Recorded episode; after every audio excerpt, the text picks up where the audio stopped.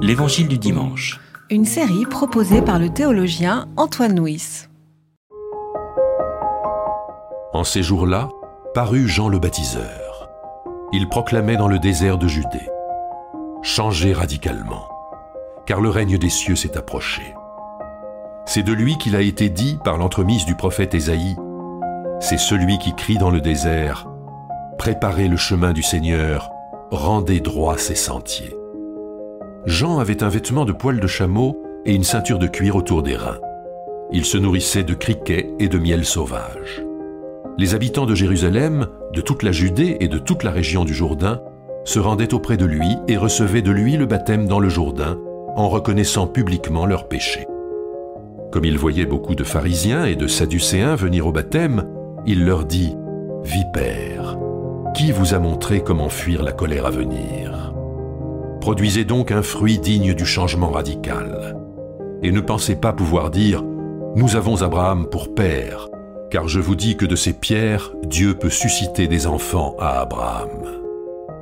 Déjà la hache est prête à attaquer les arbres à la racine. Tout arbre donc qui ne produit pas de beaux fruits est coupé et jeté au feu.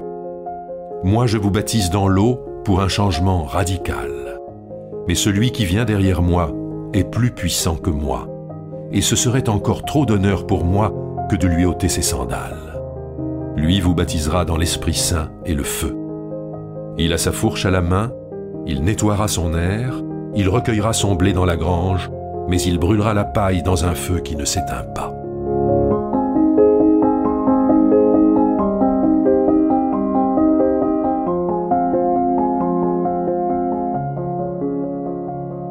Les quatre évangiles sont d'accord pour faire commencer le ministère de Jésus par la prédication de Jean.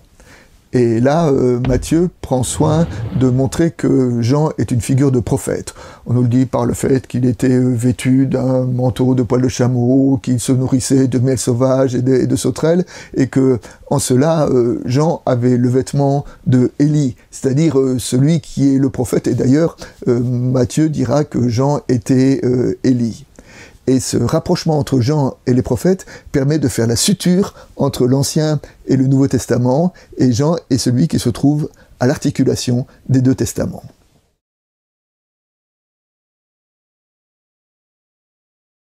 Le texte nous dit euh, une voix crie, crie dans le, dans le désert. Alors euh, le désert euh, dans la Bible, euh, c'est un lieu particulier, c'est un lieu de, retour vers Dieu. C'est un lieu d'épreuve, mais c'est aussi un lieu de, retour à, l'essentiel. C'est un lieu de, conversion. Et peut-être est-ce justement parce que les habitants de Jérusalem sont au, désert qu'ils peuvent entendre la parole de Jean, la parole de Jean qui les appelle au baptême et au changement radical. Lorsque parmi ceux qui viennent répondre à l'appel de Jean au baptême se trouvent des pharisiens et des sadducéens, alors euh, Jean a des paroles très sévères à leur égard, en le traitant de vipère, euh, qui vous a appris à fuir euh, la colère qui vient. Alors pourtant, les Sadducéens et les pharisiens étaient des bons religieux, mais il me semble que ce que Jean dénonce ici, c'est ceux qui disent et qui ne font pas. Hein. Jean leur dit, produisez des, gestes, des actes, posez des actes qui montrent que vous avez euh, changé de comportement. Et surtout, n'allez pas dire que nous avons Abraham pour père, car des pierres qui sont là, Dieu peut euh, susciter des, enfants à Abraham. Il me semble que l'attitude qui est dénoncée ici par Jean, c'est ceux qui pensent que parce qu'ils sont la bonne religion, parce qu'ils sont dans le bon lieu, dans la bonne église, alors ils n'ont pas besoin de se, de se convertir. Et c'est cela que Jean dénonce, et nous remarquerons que dans l'Évangile, Jésus sera beaucoup plus sévère avec les religieux euh, qu'avec euh, les pécheurs et les femmes de mauvaise vie.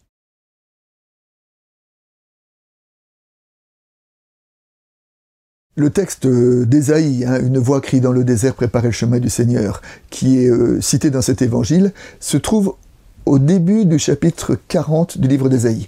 Et le chapitre 40, c'est le chapitre qui introduit la deuxième partie du livre d'Ésaïe, qui se situe dans l'exil. C'est-à-dire que le texte qui est cité ici comme annonciateur ou comme référence de l'évangile, c'est le texte qui vient de l'exil.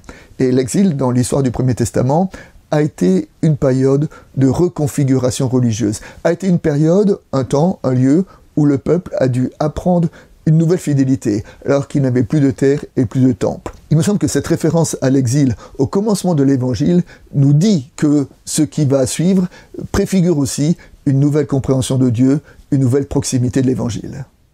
Le texte nous dit le règne des cieux s'est approché. Alors le règne des cieux, c'est euh, singulier à Matthieu. Les autres évangiles disent plutôt le règne de Dieu. Le règne des cieux, ça évoque le règne de Dieu qui est souverain, qui est souverain sur les peuples, qui est souverain sur la création. Et ce qui est important dans la parole de Jean, c'est que par l'arrivée de Jésus, ce règne-là, c'est-à-dire cette immensité de Dieu, est devenue proche, est devenue euh, accessible, à portée, de prière, à portée de cœur, à des, humains. Et c'est ça la, grande révolution de, l'Évangile, c'est un Dieu qui s'est fait proche. Et nous savons que dans l'histoire de l'Église, eh ben c'est à la Pentecôte que se réalisera cette nouvelle relation, cette nouvelle proximité à Dieu, mais ce qui sera accompli à la Pentecôte est déjà annoncé au tout commencement de l'Évangile. Jean dit, convertissez-vous car le règne des cieux est approché. Et Jésus dira exactement la même prédication quand il commencera son propre ministère au chapitre 4 de, l'évangile de, Matthieu. Donc Jean et Jésus disent la même chose, mais, leur parole est un peu différente car la raison qui motive l'appel au changement de comportement est différente. Chez Jean, Jean dit Changez de comportement car le règne de Dieu est approché et le jugement est proche. Donc euh, il y a urgence à, changer. Alors que Jésus dit, changez de comportement, car le règne de Dieu est proche, parce que la grâce s'est approchée de vous. Eh bien, c'est cette, bascule-là, c'est cette articulation-là qui traverse tout l'évangile. à propos de l'appel au changement radical. Alors le mot euh, changement radical, et le mot conversion, le mot métanoïa en grec rend compte d'un mot en, hébreu qui veut dire le retour, étymologiquement, le retour. C'est-à-dire que changer, c'est retourner vers Dieu. Retourner vers quoi? Retourner vers quelque chose qui est au plus profond de nous. C'est-à-dire que la conversion n'est pas l'accession à une réalité qui nous est extérieure, mais la redécouverte de ce qui est au plus, commencement, au plus profond de nous depuis le commencement de notre histoire. Alors les, commentaires rabbiniques ont une petite illustration euh, amusante pour dire cela. Ils disent que euh, le fœtus, quand il est dans le ventre de sa mère, euh, est en communion totale avec la Torah. Il connaît la Torah. Et puis, au moment de la naissance, un moment on nous dit qu'il y a un ange qui arrive et qui donne un petit coup sur ses lèvres, et qu'à ce moment-là, la Torah se perd et le nourrisson perd ce contact avec la Torah. C'est pour ça qu'il crie. Il crie parce que, mon Dieu, j'ai perdu ce qui me fait vivre.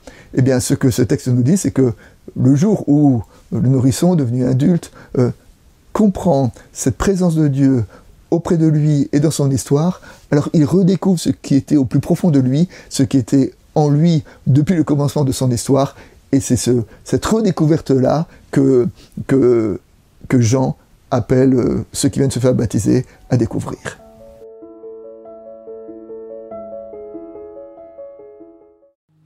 C'était l'Évangile du dimanche. Une série de regards protestants. Enregistré par Antoine Nuis. Voix off, Dominique Fano-Renaudin.